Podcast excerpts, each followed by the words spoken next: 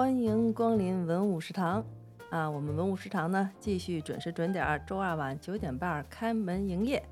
我呢是爱喝咖啡不爱放糖的鲁西西，我我还是 还是这个吃什么都爱就蒜的老许。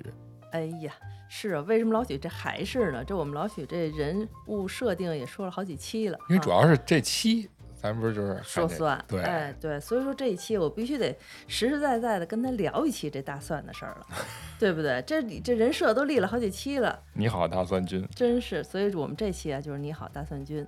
但是在这节目开始之前啊，我觉得老许咱俩有必要回顾一下咱们这两期节目了，哦对对对，有点儿，哎呀受宠若惊。我们啊这两期节目观众们不是听众们太踊跃了。是的，是的，是的。嗯我们先说上期节目吧，我们先提一下我们这个西海蛙，哎，这个嗯名字太可爱了。西海蛙西海是不是西海之声的听友啊？这是但是西海游过了一只蛙，是吧？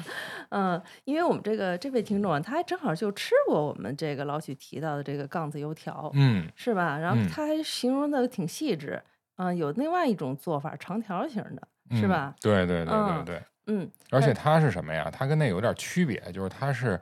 呃，我说那个啊，它是嗯把这个油条这面呀围成嗯一圈儿，然后把这个鸡蛋打在那圈儿中间儿，这样它嗯不就定型了吗？嗯然后就箍住了。嗯，但是呢，他说那个呢是把那面得挑开，哎，然后把这灌饼，相当于是嗯。灌灌灌进去，把这鸡蛋，嗯。所以呃这更复杂了，但是味道估计也是更好了。然后嗯他说的这个时候呢，实际上我前些日子是听同事说过，因为我们同事是呃邯郸人，哦，然后其实离这个河南已经很近了，嗯。所以他们就有类似的这种做法，嗯。也是像他说的似的，得把鸡蛋灌进去。灌进去了灌饼其实也是河南的，其实是一个意思。哦，对，但是他对这个他得起酥，就是说他得他得胀起来，嗯你那个面才能有个这个这个空间容纳这个蛋液。哦，又是一个讲究手艺的小吃。呃，是是真的是嗯，那我们西海湾呢，还给那个提供了三道旧的西那个饮品吧，一个是豆汁儿，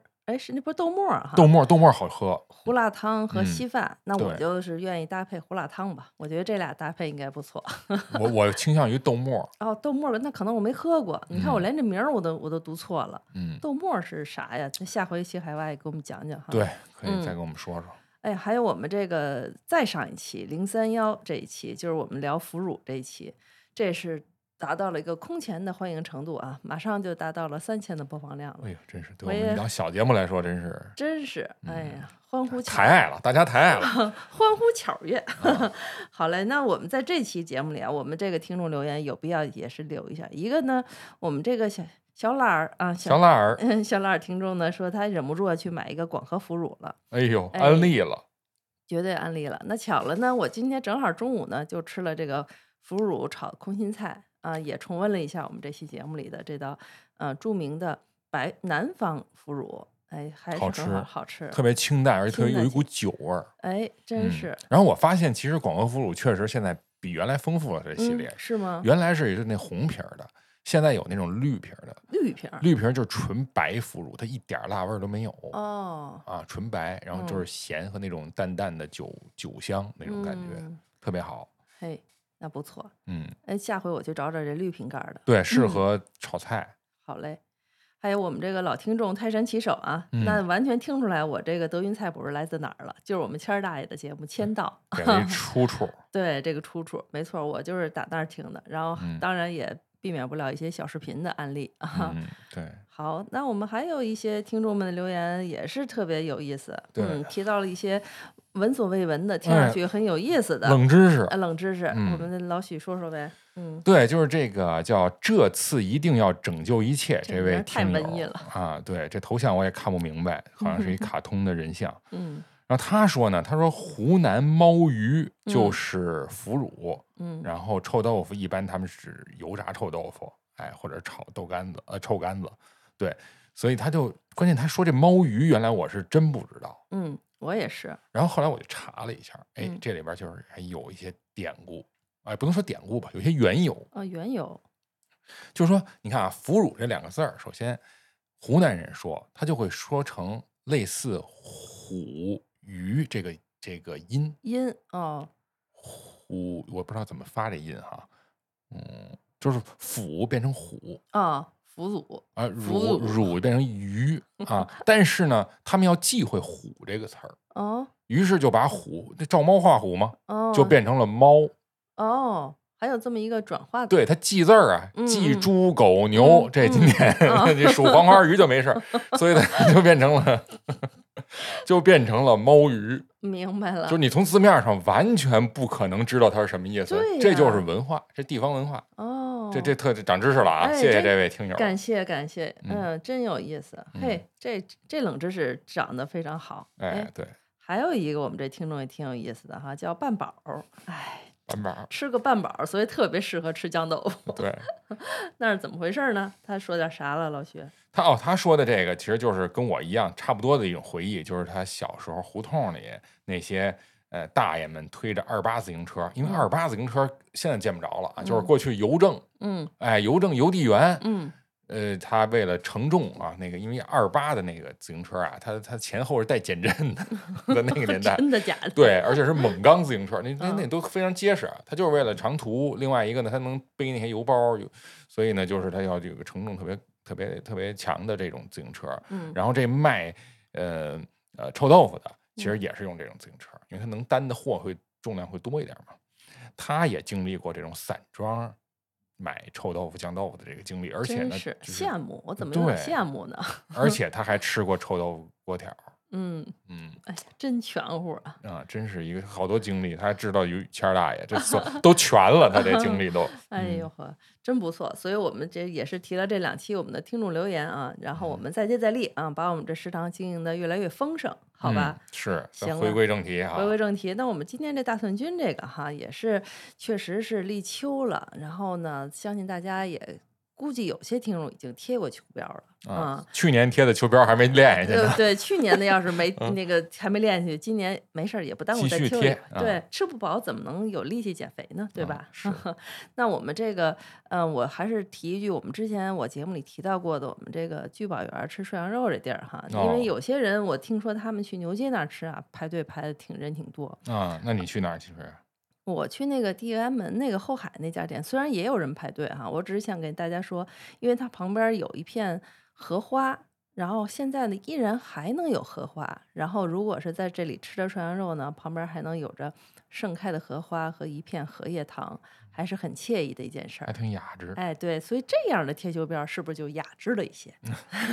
减少了一些罪恶 啊，感。对，当然如果配口糖蒜就更好了，更嗯带劲了，更对带劲了。哎，啊你说这店它是不是在荷花市场那儿？不在荷花市场，它那不是荷花市，就是在地安门商场对面哦，在边儿地安门商场对面。对，哦，就那。条街上，嗯嗯嗯，离火神庙不远。哎，对，就对面，嗯他在那头，他在这头想起来了，嗯很很大的一家店。是好，我们今天的这个蒜的主题就算正式开始结束了 感觉束了结束了，就 那不能结束。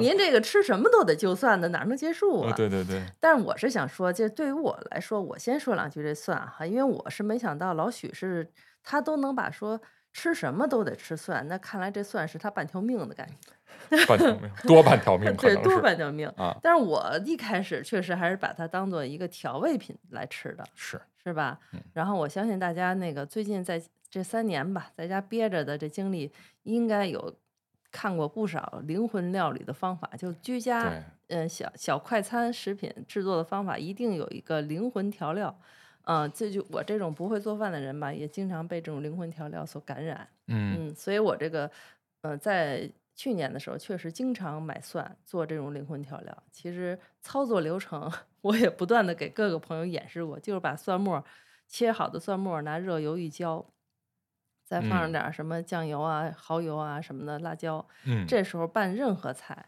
按咱们视频里话说是就是叫什么拌鞋底的都好吃的那种味道，橡胶底的都好吃那就是费牙，对，就是费牙。嗯 对啊，所以它其实我就是我在印象里一直它就是个调味的东西，但是我们这老许他就是当那个食物吃，我就就是觉得嗯很佩服啊我也不是当食物吃，但是呢，就是比较粗犷啊，粗犷，现在叫粗犷哈。粗犷吗？对，嗯就是吃的比较，你看，我是觉得哈，嗯你看咱也吃什么蒜蓉啊，嗯是吧？蒜末呀，或者嗯拍蒜瓣儿，其就是这种就注重的是，我就要那蒜里边那辛辣和那种独特的那种风味，嗯，是吧？就是拿它嗯当一个就是调味品来说。嗯但是，一旦说它，你看它这个形状越整，它基本上它就是变成了一种类似食物的东西。哎比如说，我放在炖鱼嗯啊里边放这个一些切叶蒜瓣，那基本上就可以拿它当一个配菜来吃了。嗯嗯，对吧？嗯？所以就是从它的那个完整性上，就是从细到完整，就变成了一个从调味到食品的这么一个过程。哦，到食嗯品的过程，对，嗯这就是挺有意思的，就是它这个，就而且它的味道的扩散程度是递减的，递减吗？对，递减的。你看哦，它基本上蒜末、蒜蓉，你基本上就是要它那味儿，它那味儿嗯是渗透到你和它一起的那些其他的，比如说我做过啊，嗯蒜末、蒜味儿的这个鸡翅根儿，嗯那确实是那鸡翅上嗯，都是那种蒜的香味儿，或者嗯是蒜蓉的西兰花，是吧？就基本上是这种。哦。但如果说你是那个吃鱼里边搁了蒜瓣儿，嗯其实熟蒜本身它就没什么味儿，哦，这意思，？对，我就这意思。对它，嗯所以它这个味道其实是递减的。对，好。嗯嗯，对，而且我们上一集提到的炸灌肠里，其实好多时候你拿到手里那灌肠的蘸的蒜汁儿啊，连连蒜末儿都没有，就是汁儿，它啊是泡一大缸子汁儿，呃，那样也挺就味儿，反正那个味道是更合适的，是那咸淡味儿正合适。是，嗯，那我们这大蒜哈，它那你刚才说的这个从整到零的这个这个这个过程，是不是也是跟如何操作它有关系？反正我最开始就是不怎么会料理的时候，只见过拿这大蒜拍着吃，那拍着吃。拍着吃啊。嗯我你记不记得曾经那个有一个明镜头，张小是张小泉那菜刀吗？拍拍蒜，嗯，然后他那菜刀裂了，对，这就是一个我自从我啊，也是从疫情开始，嗯嗯，就是开始做这，变成一个厨子，嗯，就是开始自己料理嘛。对，大家都被迫成为厨子，对，然后你就买刀，嗯我才发现现在这些，你甭管在淘宝还是在哪儿买这个刀啊，其实他都说说只要是，尤其德国那些刀，嗯嗯，他都不建议你去拿这个拍对拿菜刀来拍蒜或拍黄瓜。哦，是我们这回才知道，它其实有的刀是不适合的，就以为大面儿的都应该可以。对，但是过去咱小时候都是都是这样。对呀、啊，包括现在嗯我妈做做饭，那梆梆的拍黄瓜、啊拍蒜，那还是那个。瘾啊！是嗯，那你们家刀肯定好啊，看来我们家刀就是对，都是带齿儿的，算好吗？那个这挺嗯好的，挺好的。嗯，那那我觉得这其实，在料就是在制作这个蒜的这个料调料的过程里，还是嗯挺见功夫的哈。嗯看来是对，问题现在其实还有别的一些手段呀，嗯我就在这儿说说一下。手段啊你比如说，你比如说啊，这蒜蓉你怎么弄？蒜蓉，我其实一开始家里没什么设备的时候，就是生切生切。啊可是你看那蒜丁儿，就是蒜你切成的小碎丁儿啊，啊这个就咱们叫蒜末儿哈，啊，蒜末。它其实那个味道还就是没法跟那更细的蒜蓉比。对，是我就是知道它不一样，但是我又不知道该怎么弄成蒜末。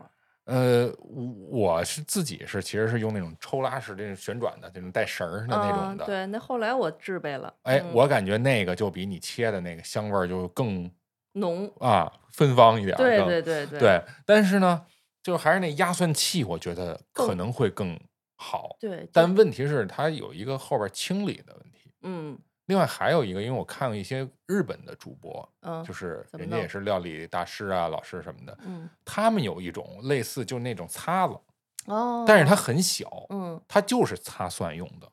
不能擦姜吗？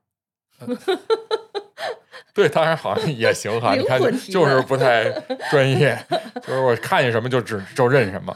对他人，反正人家演示的时候就拿那个，就等于用来搓沫儿。对而且它很秀气明白。然后呢，搓完以后，这不就在这个板儿上了吗？嗯，然后嗯他就拿那个清水稍微往下一弄一，冲就掉了，全都就是，而且它结构简单，哦，它比较比较这个这个易易于清理。嗯我觉得这几种工具都挺好，但对是嗯，最还有好的但是对啊，，我觉得最好的工具就是淘宝买你那个大蒜粉，就 是最好的办法。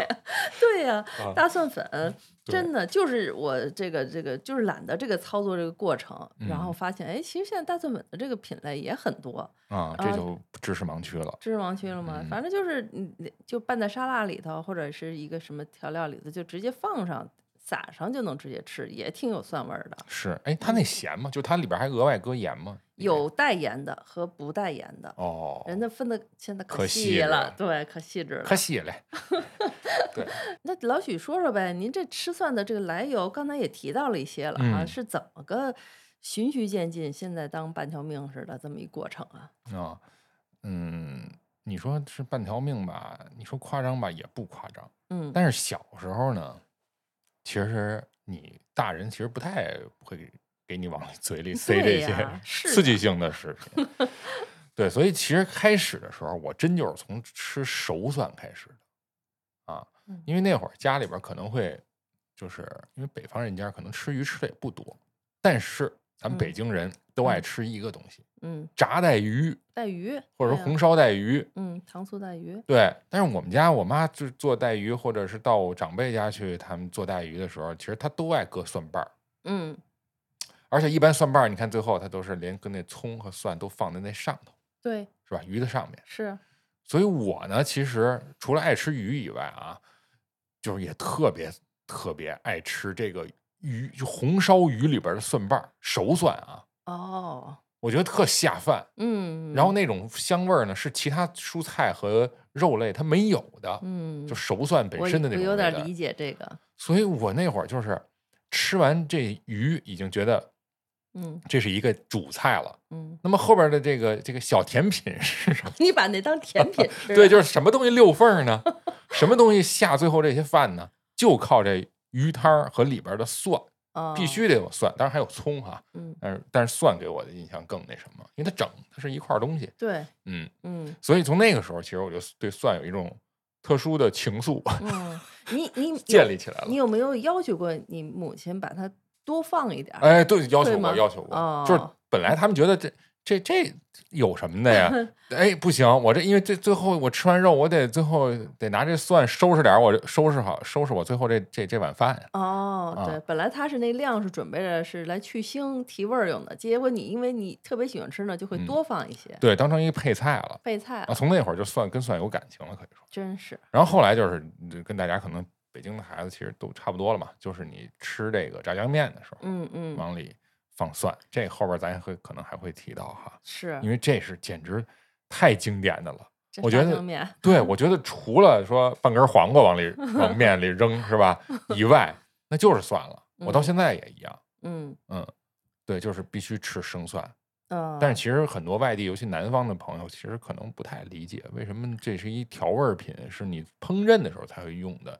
你北京人怎么直接就是上桌子了？对对对对对，而且一般摆桌上，他恨不得就是一个一头没有包过的，啊，有的，人还自己就让你自己包着吃，是这样会更干净。每当我看到嗯北京的这种饭馆儿还是嗯小吃店，嗯它只要里边有一个你碗或者嗯一大盆儿，里边放着一堆带包的这些蒜啊、生蒜，亲切，就觉得哎，这肯定是一正宗老北京 饭馆儿。嗯你吃什么去？卤煮店是吧？嗯是包子包子铺，嗯，你只要有这个，哎，肯定正宗，没问题。就是有嗯这放蒜的地儿啊，嗯生蒜，嗯这这这就所以养成的习惯，所以就变成了吃饺子也就蒜，吃炒米饭我也就蒜，然后烤大蒜，呃，炒蒜苗这就不说了。我甚至有一次我吃苹果，因为我晚上啊有一阵儿是不吃饭的，就是吃点苹果。虽然人说这晚上吃的苹果是毒苹果啊，嗯但是我就是晚上确实吃苹果，拿着当药吃了。但是呢，就为补充维生素嘛。嗯但是有时候那苹果也不好吃，哎，觉得没什么味儿。我嗯啃着啃着，我就看见我那个就是餐桌那盘子上还有两瓣蒜，嗯，你就就拿起来就就着吃了。哎呦天哪！哎呦，这一幕要是被拍下来了，怎么看上去有点心酸呢？啊，我给它编的就是要也算平安，苹果吧。真是嗯哈！哎呦，那可这个能感觉出来，就拿苹果都就算这件事儿，确实行。那我觉得这老许这人设算立住了，立住了吧吃什么都就算对，有朋友圈为证啊，有朋友圈为证吗？对行啊，太好了。嗯那其实我们这个吃蒜这件事儿，我确实是呃，打小没有形成那个吃炸酱面这就算，这这都不是特别的根深蒂固。但是我们家吃饺子，尤其过年过节了，对呃，腊八蒜这肯定是个传统哎，对对对，这没说，对这个我相信大家肯定是，无论是不是北京人，肯定都会有这么一个记忆。到了春节前，一定要先准备这腊八蒜。啊，无论北京人，这不我觉得这还是北京人的不是现。现在就不是特别北方，就腊八哦蒜它还是挺那个。对，因为它商品化了，也可以买嘛，你也可以。对，所以呢，就是这一口饺子一口蒜这个感觉，但是必须得是腊八蒜。唇齿留香，我现在嗯已经不行了。对，我甚至有一回晚上都已经都多少几点了，偶尔看到了一个关晓彤她那个吃播视频，其实他那哦，他还做吃播呢他。应该他那不算吃播视频，他只是在分享生活分享自己的那个生活演员生活。平常嗯呢，你想他作为演员肯定是要吃那些瘦身餐，然后其中有一次呢，哎，就是那天放宽了，给他吃了几份饺子，他就一边打牙吃祭，打牙祭，啊对，打牙祭，好几盘儿在那儿放着呢，他就一边吃这蒜，一边吃口饺子，而且他还说着说必须得一口蒜一口饺子。哎，我说嗯。这姑娘绝对是国民闺女，绝对认证了。嗯 一口蒜一口饺子这件事儿，我光看他吃，我说实话忍不住啊，嗯，就把握好这个节奏和程序。对程序，我就忍不住就去煮了几个饺子吃，因为实在是看他吃太香了。我相信他在镜头前还克制着呢。嗯，哎，对，所以岔出去说一下啊，嗯我觉得啊，就看吃播或者看探店节目，嗯同时锻炼，我觉得是最干嘛呀？减肥的呃那个什么，因为你要刺激啊，这么刺激这你的胃么自虐。吗？我我经常这样，嗯是吗对对对，哎嗯呀，行，那这行，那我们这个刚才老许说吃苹果吃蒜，这个我也确实见过。我一个山东的同事啊，他们嗯那头也是喜欢吃大蒜。山东特别爱吃蒜，我们有一次是点的意大利面，他也就是大蒜、生蒜啊，生蒜。对，嗯我谁给他预备？我就想知道这谁给他预备。后来兜里揣着据，说他是去后厨跟人要的，嗯，就觉得不吃不行，就觉得意大利面可能觉得甜口有点那啥，差到口味。哎，不过也是哈，你看意嗯面一般口偏硬，对，其实配个蒜 还挺合适的，觉得。我觉得有如果有那种大蒜粉撒上，它增加点儿蒜味儿是 OK 的。不行，你必须得有那，就是嘎嘣儿 对咬蒜瓣儿那咬咬蒜瓣儿的声音才行啊。对，我啊相信他是因为吃了面了，觉得面本身必须得有蒜。对是什么面不重要，什么意大利的不重要，对对对 对，面必须得有蒜。这曾经啊，我这也是可能有些朋友知道啊，就是有些有一个顶流播客的这两位主播曾经说过啊，谁呀？就是集合的那个谁哦赵夏和那个谁的嗯，老李就说过，说这个他们之间的友谊是有一半儿是建立在算上，怎么回事呢？一半建立在算上，一半建立在面上。就是说明什么？就是就是这个吃面就算这事儿，它是一个必须成套的事儿哦，啊。嗯，明白了。尤其北方这种手擀面嗯，比较硬的对这手擀的那是真的是必须得这样无。论是打卤面、炸酱面，就嗯都可以，包括陕西这个这些呃这个油泼面，啊，油泼面、都特适合面什么的哈。对对，嗯都适合放这生蒜。哎，哎呦，那其实，在我们这个这个这个面这块儿，那比如说像烧烤，其实吃蒜也挺常备的。我是后来跟嗯一些东北同事一起吃烧烤的时候，才发现他们一边吃烧烤，一边儿也必须得吃大蒜，你说的不是那烤蒜是吧？不是烤蒜。就当然烤蒜也是其中一道、一嗯道东西，但是呢，一定也要再吃着蒜。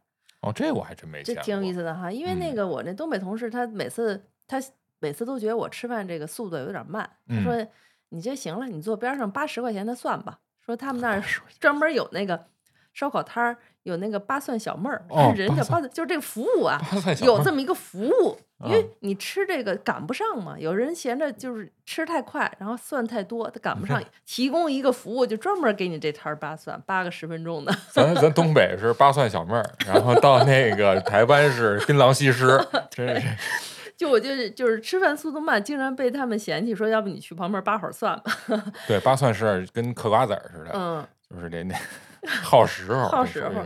所以可见呢，在他们的烧烤摊上也有刚才我们老许特喜欢的这服务，提供生蒜没哦扒过的。对，但你这么一说，我突然想起来，你看啊，嗯这个虽然东北吃这烧烤这串儿，我倒嗯不知道他们还就蒜，但是你看延吉，就还有朝鲜族，他们烤肉里边儿紫苏叶子，然后配这个呃，那叫什么来着？蒜瓣儿，还啊有辣椒、呃，对，那肉是什么来着？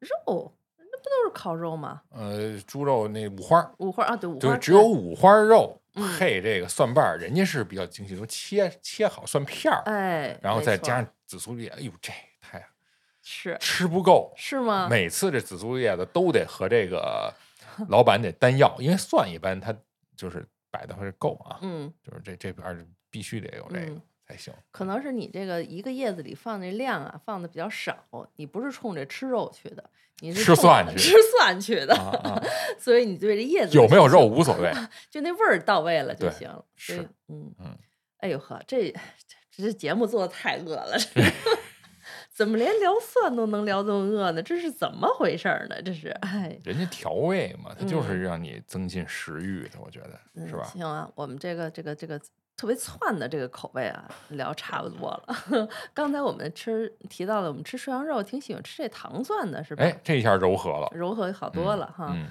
对我是吃糖蒜的习惯，确实也是跟着这个吃涮羊肉来的。嗯嗯，但是呢，我曾经并不知道这个糖蒜啊，它是就是北方的这个，我一直以为就是糖蒜是专属于北方人的呢。哦，后来发现其实南方那边也吃糖蒜，南方也吃，也吃，因为但是但是我不知道他们管它叫糖蒜，因为我们小时候家里吃那种四川泡菜里的蒜，它是也有蒜的，但是因为它嗯是单独成粒儿的，那么泡嗯在里头。但是我们去那个涮羊肉店吃，不都是一坨，不是不能叫一坨，就是整头，一整头的那嘛，哎然后自己掰着吃嘛。瞧我这什么形容词儿 就是北方的做的比较还是粗犷，啊？还是就是比较粗粗犷，，嗯。嗯。南南方那头儿那个，即使独头儿的呢，也是那种特秀气的一个小独头儿哦，我想起来了，对，是泡菜里，人家说那泡菜里边一一一个一一粒儿料，哎，一粒儿哎，所以其实很秀气。然后味道呢，和咱们这糖蒜也不太一样。嗯嗯，有的甚至没有那种酸味儿，它就是那种甜不劲儿甜的、淡淡的。对嗯，对，哎呦，四川泡菜真的太下饭了，而且关键白给，这白给这个白吃白喝苦也甜，这这太重要了。原来那会儿就去四川出差，真的就是白嗯饭就配他这不用点菜，就配嗯它这个泡菜，这真是能不用点菜啊，你那你就是好意思坐那吃吗？对，就是说往极端了说 哈啊，就是确实那也说明人家那边做的泡菜做的好。对对。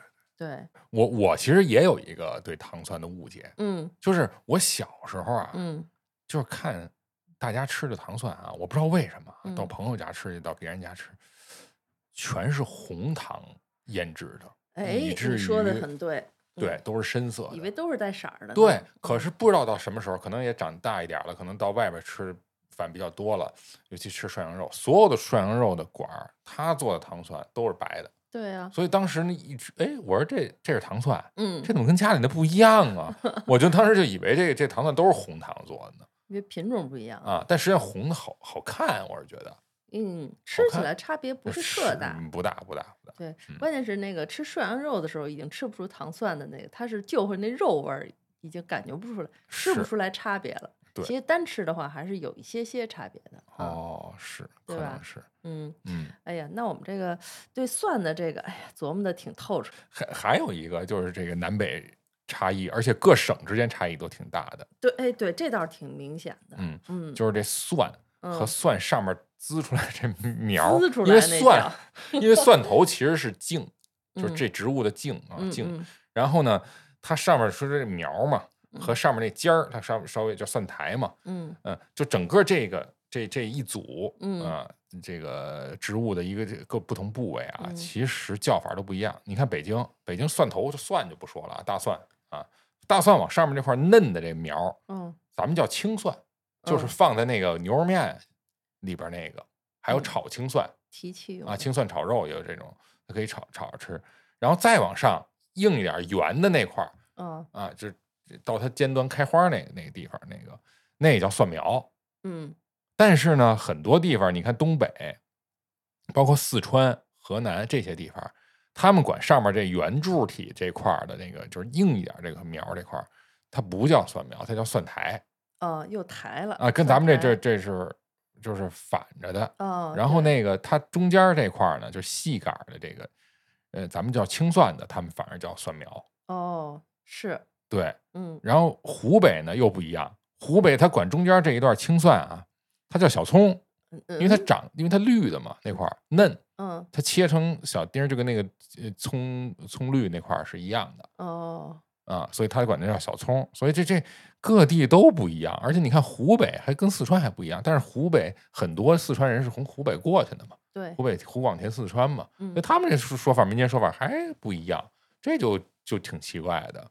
嗯，因为湖北人他管那个蒜，这这咱们叫蒜苗那块儿呢，就上面那圆柱这块儿呢，它既叫蒜苗，也叫蒜苔，哦，所以大家互相在说的时候都不统一。嗯，如果没有有图为证的话，这东西就买不明白了。对，真是说 你说炒蒜苗，嗯人家以为你拿青蒜在炒，就就是反正全是乱。这个其实也也是挺有意思的对。这也是挺有意思的嗯，。不知道怎么形成的。嗯对，嗯，这而且就是这个，咱们现在平常买菜的这蒜苗，已经是属于那种完全成型那种大蒜苗了，它对已经跟蒜本身没啥太大关系了。啊，对呀、都就最上边一段那端嘛，对最老的那块了，其实嗯是。所以其实我感觉啊，因为现在北京，我周围因为外地同事多，北嗯京人少了，我嗯现在已经就是基本上就是就叫炒蒜苔了，对，都跟着改了都。哦嗯，对，嗯，你就入乡随俗了，是吧？因为要不然太影响交流了嗯，，对，就说不明白了嗯。说不明白。哎，嗯，那哎呀，这这这这越说越饿，咱们就干脆提一些拿蒜做的一些料理得了。这我听咱们老许挺有研究的，我觉得我也谈不上有研究。肯定有。来嗯说两个吧。说两个就是就是我自己觉得啊，基嗯本就是蒜泥炒一切或者拌一切都好吃。哦，蒜泥拌一切，对啊，那倒是，那蒜泥，茄子嗯是吧？蒜蓉西兰花，蒜蓉嗯西兰花我自己也也做，嗯，就必须得多搁蒜，然后拿那我那那抽绳儿必须的 确实是好吃啊。因为它单吃西兰花儿就没没什么味儿，我就觉得是啊嗯，然后你切蒜瓣儿，就刚才说了也是，就是你那个蒜味儿很难去融到这里面去，必须得越细越好。对，嗯，嗯，还有蒜泥白肉，蒜泥白肉啊，这蒜这不好做呀，这道菜。那这这就不这不会了，这这哦只能在外边吃了，对吧？哦，这倒好，这我喜欢。还有就是蒜蒜蓉的那个娃娃菜，其实蒜蓉娃娃菜和那个西兰花是一个道理。你说那娃娃菜你单吃其实没什么，嗯真没什么。嗯，你一加蒜蓉，马上下饭。有种海鲜味儿出来，哎，是不是？赛螃蟹，对，赛螃蟹，这就是啊，蒜就起到这，因为蒜基本上你还是多跟肉类一起来做嘛，嗯，所以你就哎就在素菜里加点蒜，你好像加点荤腥一样。是对，还嗯真是。你在你在佛教里边，其实小五荤里边其实也有蒜的。对，啊所以人家特别的素食的，就连这些都不吃。嗯我印象里是吧？就是对对对对，因为它是属于刺激性的这对刺激性的食物。嗯。食物。对，哎呀，还有一个就是哎，大蒜就得跟什么，就跟一些硬货来进行搭配。硬货呀！啊，就是北京，就嗯就是肥肠，其实肥肠也不硬哈，肥，但北京人爱吃肥肠啊。你看嗯这个，呃当然咱说的是这种呃非清真类的啊，嗯就是嗯咱们溜肥肠，嗯，或者是直接就是腊八腊八蒜嗯炒肥肠。哦，腊八儿蒜炒肥肠啊？，对，咱们得用那种带醋味儿的腊八蒜。然后这个咱们朋友们可以打开大众点评是吧？嗯你把这腊八蒜炒肥肠嗯输入搜索栏儿，嗯，你是你搜索出来的，在北京啊，就全都是正经的京味儿菜馆儿。哦，我觉得所有的北京家常菜以及京味儿菜馆儿都必有这道菜。嗯，嗯，比如说啊知名的，我小时候就去的东四民民坊 民坊民 民民坊，啊民坊，这是改天津大民的民啊对云坊的坊。云坊的坊，不知道他不是他们两口，哎，这还真是两口子开的，后来两口子离婚了。哎呦，然后就分家，这这不说，这另外一故事。嗯但是这家一直就是得有四十年历史了吧，快哎这家店80真是很年代就有了家常的家啊，就东四那边。嗯，然后嗯像那家小小馆儿这种相对高端一点的，嗯是吧？小店梨汤、茶嗯汤里，你说哪家这个呃京味菜馆里没有这腊八蒜炒肥肠？都有。哎呀，可惜了了，因为嗯我呀不怎么吃肥肠儿，所以说呢，就是没有注意到过这个腊八蒜炒肥肠这件事儿，嗯，可惜了。这两样都下饭，我们老许还有一个原则，就是下饭，必须下饭就是要吃多少饭啊！才才够，主要为了把这饭吃了 真是的。啊。嗯更有甚者嗯啊，这个道家常就在那个西坝河那边一家菜，那嗯菜那个京味儿菜馆，他们家那个炸酱面也特好吃啊。他们家竟然还有一种叫烂蒜肥肠拌饭这么一东西，哎呀妈呀，听着这个就是有这个混香味儿啊，就是听着就像折罗。对，嗯、烂蒜就捣成泥的意思呗。对啊，嗯烂蒜肥肠，然后关键它还拌饭，嗯这就是为那饭准备的呀！嗯，啊堪比臭豆腐拌面。啊！就凭这道菜，它卖出多少饭去？就说，对呀、所以这几个我觉得都可以推荐一下大家尝尝。哎呀，就是建议吃吃完以后喝点什么助消化的什么的。但我觉得起码就这道菜啊，就是腊八蒜炒肥肠这道菜，嗯，你是鉴别这是不是正宗京味儿饭馆的这么一道菜，啊所以你就这么搜去就就没错儿。因为是腊八蒜哈。，对，嗯嗯，这就是推荐的，是吧？嗯嗯哎呀，那那我真是是只是不如老许推荐的这么硬哈，但是我对这个各种口味里的这个有蒜的哈，确实对，嗯、最早印象是在茶餐厅里吃到那种啊，跟就是那种什么黄鳝煲啊煲类的那种，他们比哦如说什么鸡肉啊或者牛肉啊，对黄鳝他们爱上面他们会放很多蒜和嗯这个一起炒，那个时候。在吃的时候，我相信就跟老许当时吃那个红烧带鱼里那蒜似的了，就嗯很过瘾。它它又是熟蒜，它是又经过料理过的，它又沾着肉味儿，然后又是在那个煲里面，哎，嗯弄得很香。然后这个口味我是特别喜欢的。对，当然还有在带鱼里是少不了的。另外，刚才我们老许也提到了，就是在韩国烧烤里头一定要吃的是，它是特点是切成蒜片儿，这点是哎蒜片儿这点是我非常欣赏的而且啊，从嗯科学角度来说，啊。科学吃蒜嗯。最好，因为咱们吃的是那个大蒜素，嗯哎，嗯。大蒜素 这这东西它对胃好，而且它嗯。抗癌、抗氧化。哦，这倒是抗衰老是嗯。但是大蒜素你炒它嗯。过油什么都不好，嗯最好的就是生吃，而生吃呢哎。又必须是切一刀，至少切一刀，切一刀，也就是说让牙咬不算啊，吧不要那它是什么意思？你你听我说呀，嗯它得是切完以后，这不是蒜芯儿就露出来了吗？对静置一会儿，至少哦十分钟，它哦大蒜素的这种挥发才会呃达到一个最好的一个氧化的一个效果。哦，那我明白了，对这个意思我对，所以它嗯切成蒜片儿，嗯嗯，它肯定得静置一会儿啊。你嗯吃烤还得需要一段时间呢，嗯从上桌是吧？嗯然后你再去烤熟了，再配上这个，哎，它是最科学的。哦，嗯，嘿，还有还有这么一个科学的一个一个，哎这上上上科学了上科学了。哎呀，那哎呀，我倒是经常那个做的这个就是炒菜的时候哈、因为我特别懒得切成蒜末，所以我偶尔就会就也就切成蒜片儿和菜炒吧炒吧。这么一想，哎还是个科学的做法，科学科学科学。哎，那挺好。嗯，那我们刚才老许提到了他在家处理的时候都有什么拉绳儿的，这个捣鼓成蒜末儿的这个，听上去家里既然这么喜欢吃蒜，一定有不少处理蒜的工具吧？必啊然是不是？呃，对也没有，就刚才说那些都已经涵涵盖了。已经说完了是啊，吧？不，但还有一个没说，这咱放在最后，这跟有一是吗样这个我们最后要推荐的料理有关，这最嗯后说。啊是吗？嗯行啊，嗯那行，那我们这个，呃，不，这个我们这个还有压箱底儿的这些事儿哈，嗯好啊。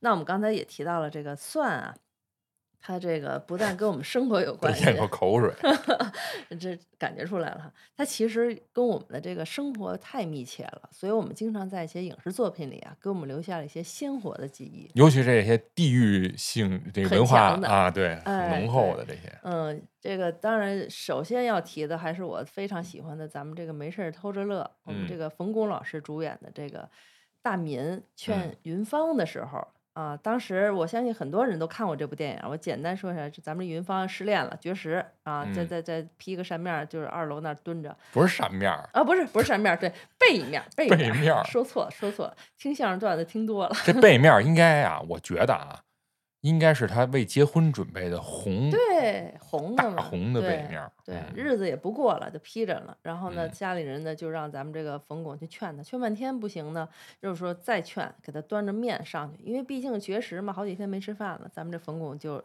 端上去这碗面，对，一边说一边吃一边劝，然后还来了这个贫嘴的功夫。是就靠这话术，咱咱咱可以咱可以听啊原音重现一下。对对，可以听一听。云芳，我知道你为嘛不吃饭，不就是丢副眼镜吗？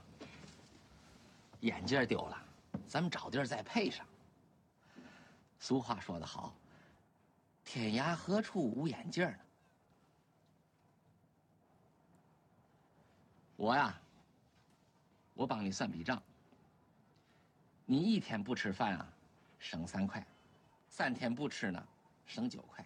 你要再三天不吃饭，也就是说，当你省到十八块钱的时候，云芳啊，你可就吃嘛嘛不香了。大咪，面条来了。哎呀，来了啊，面条来了，来了来了，说，我爸让你接着说。就为劝他吃饭。嗯云芳，世界上最好的就是这饭，饭里最好的，嗯，嗯就是这面，面里最好的就是里边这蒜，蒜再好也不如你好看。这都哪儿挨哪就儿啊？算了吧。就算了吧啊，是为了嗯是这个。行，对呀、对而且这说明劝的嗯很成功啊！我记着下一个镜头嗯就说让大明你娶我吧，嗯，好像是哈。这这再听听吧，你听听嚼蒜的事儿。故意的。哎呀，我们这冯老师真是，也不知道是拍着镜头吃了几碗。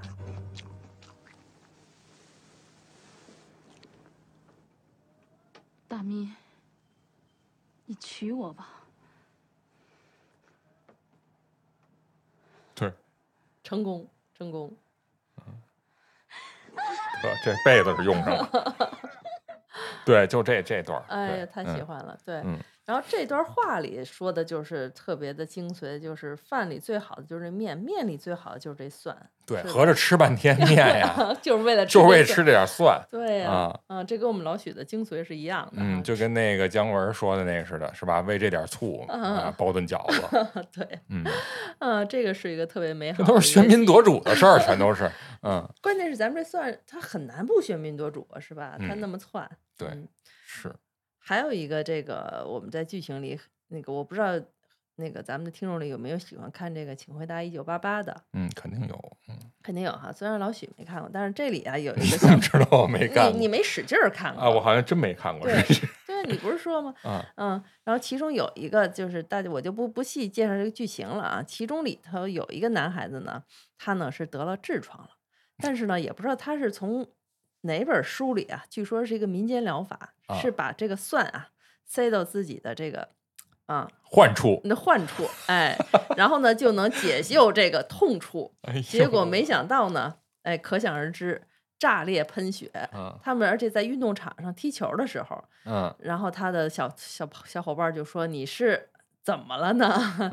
后面就是衣服后面就已经喷血，他嗯就马上应声倒地。就当时对这个镜头印象太深了，他这对自己也太狠了。就是但是就是说这个大蒜这秘方这民间疗法，大家不能轻易用啊。就谁给他出的馊主意啊在？书上自己看的呀，他还是嗯经过了一番研究以后，因为其实也可见大家嗯因为这个痔疮不好意思就医，所以就嗯希望能够自己解决，结果就嗯看了这个大蒜的民间疗法，但是大这个蒜镜头太有意思了。对是嗯够有意思，但是这个也挺危险的，因为大蒜其实确实嘛，就是它嗯刺激性的那个食物，嗯而且呃，咱刚才也说哈，你说嗯吃蒜。本身是对胃，甚至就是对这个抗癌啊、什么抗嗯衰老有这些作用。嗯但是实际上，我也看过一些说法，就是你像我，其实有时候吃蒜是过量的，就是啊生蒜呀、哦不能吃这么多。你一天呀、最好就吃三瓣儿得了。三瓣儿，但是三瓣儿哪够就一碗 面的？第二碗怎么办呀？那不是一一盘饺子都得十多个。但但确实，他吃多了以后，那大蒜素啊，嗯是对你那个胃黏膜是有坏处的，哦，这是有有大家得注意。但是，一般这 为了为了口味，可能大家都忘了这事嗯，那主要是控制你们这种吃生蒜吃蒜狂人呃，对啊对，比如像我们这种吃糖蒜的，是吧？是那得控糖了是不是好一点好点儿好点儿，好 多了。哎，嗯，这好一点儿是嗯吧？嗯嗯，哎呀，那这这个镜头，这个老许不知道，但是下一个镜头肯定知道了，嗯就我们这个白鹿原。啊，张嘉译啊，就当时他们一堆人吃面的这镜头，我不知道他们吃不吃蒜哈。还有我们这个《人民的名义》，当时我们这个侯勇老师演的这个，哎，贪污腐败的这个干部，嗯呃，人都那个去他们家逮他了，但是他呢还要先把他那碗面吃了。但是嗯他、当时他那个经典镜头就是一手举着蒜，一手吃着面，嗯，咣叽咣叽咣叽就吃完这一碗。不知道这戏是导演给他加的，还是他自己对，我觉得要是他自己的话，那实在太生动了。是，对这也得是兜里老揣着蒜才蒜的，那种，因为他啊拿那感觉啊，就特熟，就跟这辈子拿着它 们出来的似的。就一直拿着他啊的感觉对似的。是是，嗯就这，呃，我觉得啊，嗯只要是拍北方人吃面，甭管西北、东北还是这嗯华北，嗯我觉得都得手里拿，就是左手是筷，左手是蒜，右手是筷子。嗯，这这，我觉得确实，嗯，应该是这样的。但是我看那《白鹿原》里那个，我就是看他们没找着那蒜哈，但是我就觉得是不是放碗里了，还是怎么着了？嗯对，有可能 放碗里了。然后这个就吃面的时候，必须得除了提溜提溜的，必须要有这嘎嘣儿嘎嘣儿的嚼蒜的声对儿。，嗯，哎呀，我觉得像这种片子啊，尤其像我们这个《白鹿原》这种群体吃面的镜头啊，真是不适合晚上看，受不了啊！吃群面，吃啊群对对，打群架吃群面，确实是，嗯，嗯对吧？嗯，快说吧，不行了。行啊，那我们这行就是料理这件事儿，我们就不说了，我们就说点那个处理蒜的这些小技巧得了。因为啊我、那个剥蒜我们现在都已经就被迫成为半个厨子了，嗯至少在在这个原材料上是不是有些小心得呀？处理的，刚才除了工具以外，那咱们怎么处理成一个整蒜？有没有一些小心得？您来，哎嗯，我呀，因为我刚才那个不是也提到了吗？我是那个经常要去处理切成蒜末，但是切蒜末之前呢，我其实就老特别懒得剥这个过程，要么人家东北的顾着扒蒜小妹儿呢，但是我愿意整个处理一批蒜，然后嗯呢把它包成干干净净的，突击，呃，对对对，突击一波儿。击处理，对，嗯咱们现在往好听的说叫预制菜，我们把这菜一堆蒜处理了，然嗯后再放在冰箱里，这样我嗯能接受。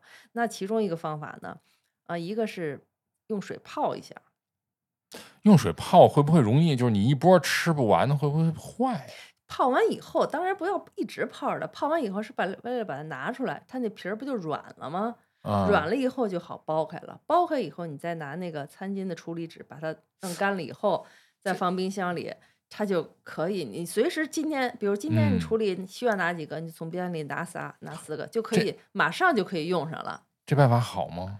我用了一下，还可以。嗯，因为我有点担心啊，嗯就是有因为有时候你看啊，你剥蒜的时候可能剥不干净，嗯然后这时候呢，你可能你以为它干净了，然后嗯你去水龙头冲，嗯冲完以后你一会儿待用，嗯这种情况下，有时候它剩余的，哟，你发现洗完以后发现它有一些蒜皮儿还在上面，嗯，在这种情况下，你往下剥那蒜皮儿好像不太容易剥，我感觉。所以你得泡。哦，所以得是泡，不能冲哈。对呀、哦、是泡啊，而且泡的时候不是整头泡，是掰开了往里泡，掰哦，掰开了泡。啊这样哈这样对。嗯那如果这个是方法不行，你就干脆就晒。如果找一天天气好了，你给掰开了，找一盘儿，你在那个有阳光的地儿晒一阵子，它自然就脱落了。这方法也行。这都适合老蒜，不适合新蒜，对吧？嗯，我用的算是新蒜，啊，新蒜也行啊，就不是特新啊，反正啊我在菜市场有啥我就买啥。哦啊，，呃，更有效的，反而我是觉得用水泡这个。嗯，嗯，泡一会儿，泡个小小小半个小时以上就就可以了，然后包就很好包了，是吧？嗯，这俩方法算是，嗯、处理整蒜需要的人还是可以有这么一个试试的。哦蒜白送的，哎，这我这两种我真真没使过啊。但是说实话，很多人经常做菜的人根本就懒得弄这些，嗯随时吧一掰，拿菜刀一拍就直接用了，人家都很粗犷。你这两个方法啊，嗯，都得有一个静置的时间。对，得有个静置的时嗯间。嗯那我我说这个，我啊说一个我说一个这个用手捏，或者其实不是用手捏啊，嗯它的技巧在于这个啊，你首先得把那整头蒜里边的这些蒜都分开，这兄嗯弟们抱成团儿的分开，嗯分开以后呢，然后你拿其中一个啊，左手拿着它的头，一手拿着它的尾，嗯这么反反方向错着这么拧，其实不是捏，是拧，哦，把那当做尾巴那样拧。对，来回拧，嗯对向的拧，嗯这样它容易包哦，啊。是不是都是为了避免用手抠那块儿？抠的容易指甲，容易对容易留味儿，容易辣手 啊。然后还有一种办法，就是我看别人弄的啊，就是一堆蒜，你给它只只给它分开，分开成一个一个的小小蒜头儿，然后拿俩碗嗯或者拿俩盆儿给它啊搁里边儿，然后抖搂，就跟那摇骰子似的，或者是哦跟那个那那个那个那个呃调酒师嗯，那么哎明白，那么折腾一下，嗯然后出来以后，很多都自自动就脱落了是吗？啊。对，哦啊，这我觉得啊，都是适合老蒜，不是那今年下来新蒜，因为新蒜它有一个皮儿，它是和那个对很紧对很紧，嗯而且新蒜我觉得不好吃啊。我这个我我我这个暴论一下，我觉得新蒜不好吃，哦，嗯，太嫩了，这嗯蒜就得吃老点儿的。这最后这个镜头倒听上去挺有画面感的，拿俩碗，这有点费力气，就是这 这得多会做饭的人才好意思在家里做这样的炫技的一个动作，做出来这菜要是但凡看着也有点蠢，我觉得。他这菜手艺得对得起他这个形式感，我觉得嗯行可以。是，嗯，我虽然这个剥蒜的技能不是特强哈，但是我据说我试过，就是怎么能够吃完蒜以后，比如说哈，咱除了吃口香糖，怎么能折着这个嘴里的蒜味儿呢？嗯，以前我试用过一个，就比如你要是喝茶叶的话，你把那茶叶呀水控干了，嗯嚼一嚼，嗯，啊，把那个茶叶当做那个口香糖嚼一会儿。这茶叶不是干茶叶啊，是稍微泡一会儿的茶叶哦，啊，然后嚼一下以后呢，它就能把你这蒜味儿能缓冲一下。这办法有点古早。古早吗？我是、嗯我以前是看过一个那个一些什么小妙招一些书里写的，小妙招而且特别早以前，而且还是什么读者呀，类似那种青年文摘上写的，啊，不是家业广告是吧？不是家业广告，就觉得这个还有点用处。嗯，嗯但我这可得做一广告了。哎呦哎，我觉得可以用这些喷雾式的这种漱口水儿哦，喷雾的漱口水儿啊，不是比如我用的就是舒克的啊，嗯嗯，那你这没给个广告费啊。你你用完以后是别人也觉得吗？还是你自己觉得？我自己觉得起码没有那么那什么了，没有那么大味儿了。对对，就所以我们这也提个醒儿哈，就咱们这个除了说自己觉得没味儿，如果是你有比较好的朋友，他是不是也能判断一下？因为有的时候我们这个注意这个口腔卫生这个味道啊，不光是自己这个感受，有时候也是对方的感觉，但是我觉得啊，这蒜啊，嗯其实不是口腔里的味道，是吗？就主要是他吃的胃里边反上那味儿啊，他也是吧？所以人马志明不是那跳舞迷那个相声里边不是有这段吗？嗯，说他是舞蹈家，然后他又不跟别人跳，人家嗯当人家人这个英国小姐是吧？到舞池去去邀请他的时候，就靠这蒜盯着呢。是吧 高蒜盯着是人家一直邀请他吗？对，一说就给熏跑了。嗯，真哎不错。哎呦，那我们这个这小妙招儿我们就贡献到这里了，有没有用啊？大家呃正向反向都有了，反正自己选吧大。家试试吧，啊试试吧。嗯，我觉嗯得含茶叶这个我自己亲自试过啊，确实还有点儿作用。就嗯不是含茶叶啊，要嚼茶叶，咀嚼一下，嗯在口腔里头，哎，还是管点儿用的。是，嗯，嗨，反正有没有用，死马当活马医用一下，万一没口香糖呢，是吧？对，嗯，哎呀，那行，那我们再聊到最后，我们这个呃老许都这么有经验了，又会倒腾蒜，又爱吃蒜，然后又说了几道名菜，自己有没有什么独特的料理呢？对，因为就是最后最后就给大家说一个 DIY 也好做的啊，不管你会不会做饭，都能做的这么一个跟蒜有关的料理。太好了，我们食堂终于上正餐了。对，而且它也不是一个调纯粹调味品，它就啊是一个吃食啊。嗯因为刚才鲁老板也说过，说家里有没有这个嗯、呃蒜料理的嗯这个好工具嗯啊？因为没提这个臼，就是捣蒜的这个臼啊，就上面有一哦个杆明儿，明白明白 下边一碗，呃就是嗯很传统这个方式啊。那这个就是我说的这个料理，其实就是要用到这个东西。嗯它叫什么呀？就是鸡蛋拌蒜，不是走道拌蒜，啊是鸡鸡蛋鸡蛋拌蒜。嗯这是一款来自山东的美食，因为山东人爱吃蒜。嗯，然后这个东西呢，它实际上跟馒头又是绝配哎呀，都占 全乎了啊，都不不下饭了，下馒头了 该。啊它就是你首先把这洗净蒜瓣儿是吧？然后你晾干了以后，把它放在这个捣蒜的这个臼里边去嗯啊，你捣成蒜泥，这也需要静置几分钟啊，也是为了让它那个大蒜素啊充分的挥发出来啊，让它有营养。然后你把这煮熟的鸡蛋，或者是你要愿意做糖心儿蛋也行啊，嗯反正剥了皮儿，放在这个这个捣蒜的这个臼里边去，然后和这蒜一块儿来搅拌，等于还是拿那上面的东西往下对捅。对，往下捅。嗯然后呢，当然这捅之前你要放放点盐哈，嗯也可以只放盐，嗯，但是我是放那个就是黑胡椒的盐，哦，哎，这样的味道丰富一点儿。当那个拌到，其实你你这没有什么一定之规哈，你嗯弄到多烂或者你弄到说还有点儿形，你能看出这鸡蛋形来都无所谓啊，只要拌匀就行。你吃吧，嗯，巨好吃，哦，好是吗？就夹在馒头里边，夹在 饼里边。嗯，我本来啊，每次就是放三个鸡蛋，嗯，到有时候一顿都能给恨不得都给吃了，就就停不了嘴。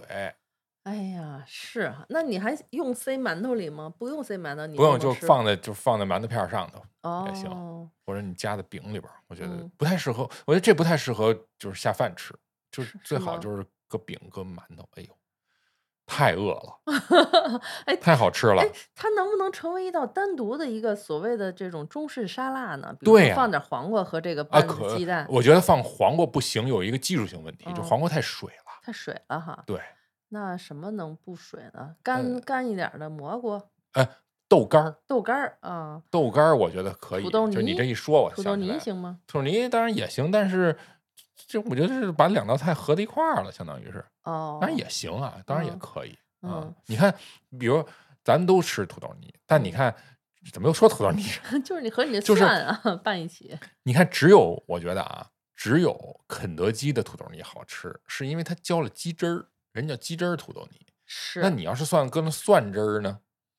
又带不错呀？对，我觉得可以，因为我印象中西方这沙拉里边儿，就沙拉酱里边蛋黄酱里其实它是有搁蒜的蛋黄酱。对我就是因为有这么一个蒜味蛋黄哦酱，所以我觉得它可能它和一哎种中式沙拉的口对感。我觉得这这口感应该是一致的，嗯嗯嗯，特别推荐。是吗？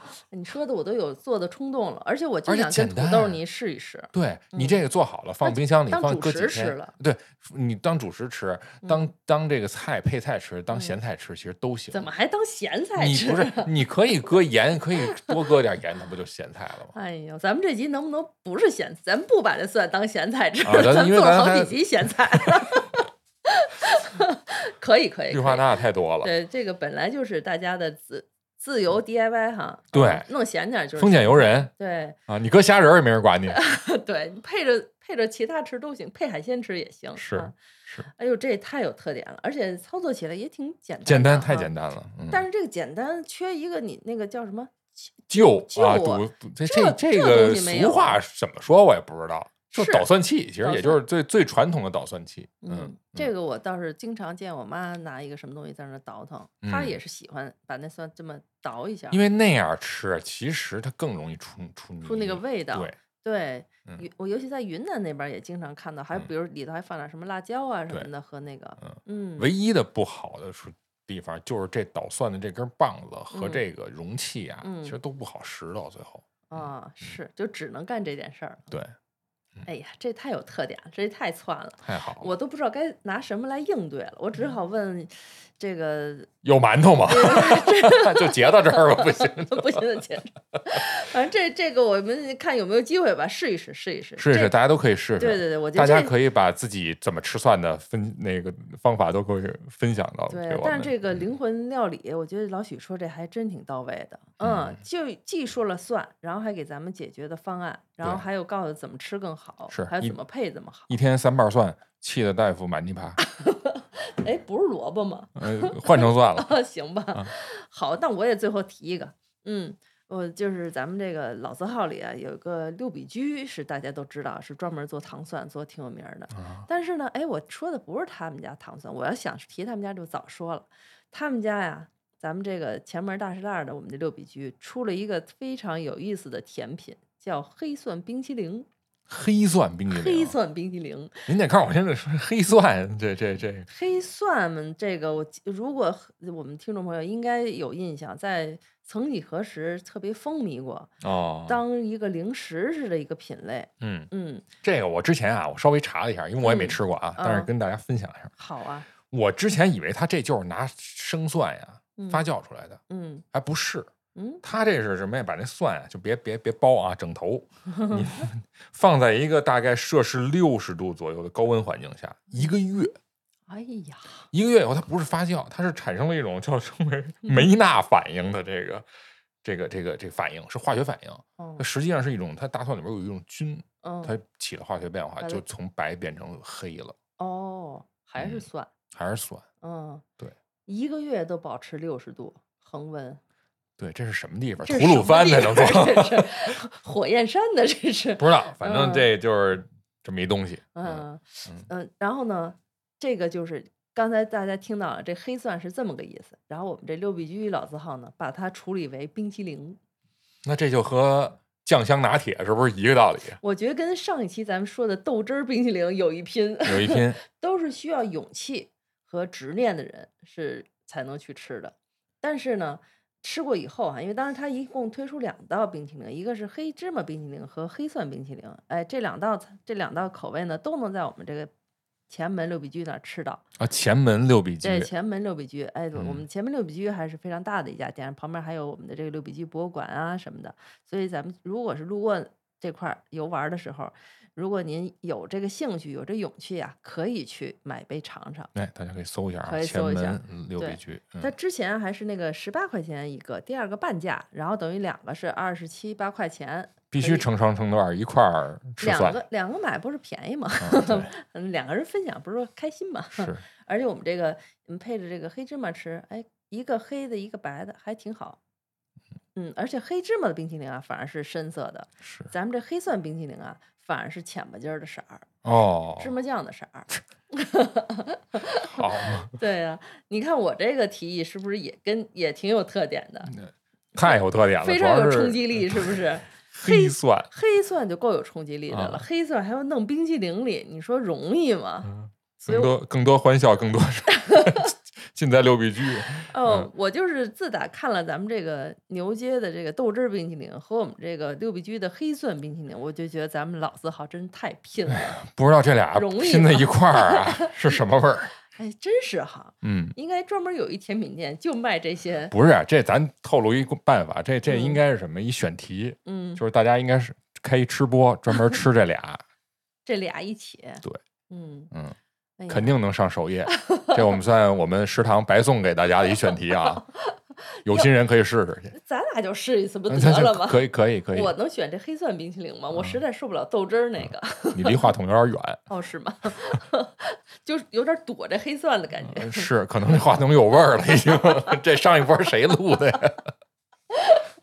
哎呦，行，行吧，哎，我们这一期真是有滋有味儿的一集节啊，目，窜鼻子的窜鼻子的节目。希望我们这听众听完以后啊，能有正向的一些反馈。一个是说，看有没有你的这个大蒜方面的料理，给我们嗯来两个。对，另外别忘了好好刷牙。哦，对，还有我们这些小妙招儿，你也可以试一试啊对。有勇气的可以试一试。行，嗯，行，我们今天这期的食堂里呢，虽然说的是调料，也说了一些我们的这个，呃，我们老许的一个独家秘方的一个小料理。嗯，嗯，感谢山东人民。感谢山东人民。行啊，那我们今天的这个食堂啊，也到点儿了，我们也得准备夜宵去了。嗯，嗯，行，那我们今天的文武食堂，哎，我是鲁西西，我是老许，我们下回再见，拜拜。拜拜。